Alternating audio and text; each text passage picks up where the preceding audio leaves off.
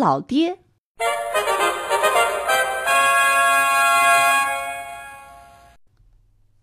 有个可怜的女孩叫贝贝安，她和后妈一起生活，后妈总是让她不停的干活，还经常打她。而后妈自己生的亲生女儿丽娜，却每天穿着漂亮的衣服到处玩，什么活也不干。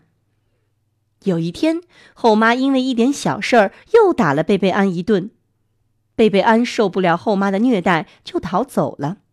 他走到一个猫的王国，猫正好缺个管家，贝贝安就留了下来。他把房子收拾得干干净净，饭也做得非常好。对生病的猫更是精心的照料，猫儿们都非常喜欢他。过了几个星期，一只住在山顶的猫老爹来了，猫儿们都夸奖贝贝安做得好，猫老爹非常高兴，他也很喜欢贝贝安。有一天，贝贝安想回家了，猫老爹把贝贝安领到地窖里，那里摆着两只大缸，一只装满了油。一只装满了金水，猫老爹问：“你想在哪只缸里浸一下呢？”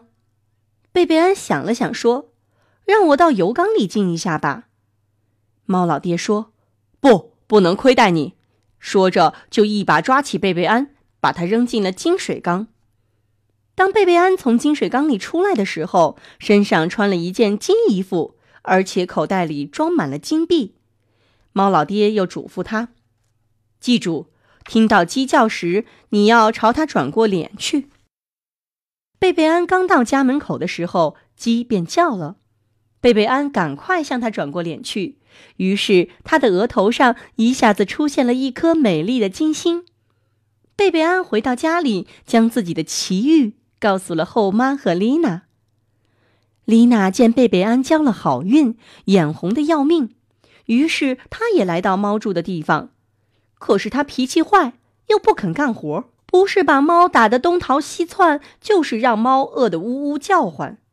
猫老爹来的时候，孩子们都大声地向他诉苦。猫老爹沉着脸把丽娜带到地窖里，问：“你想在哪只缸里浸一下呢？”丽娜赶快说：“金水缸。”猫老爹大吼一声：“你不配！”说完，就把它扔进油缸，差点没把它淹死。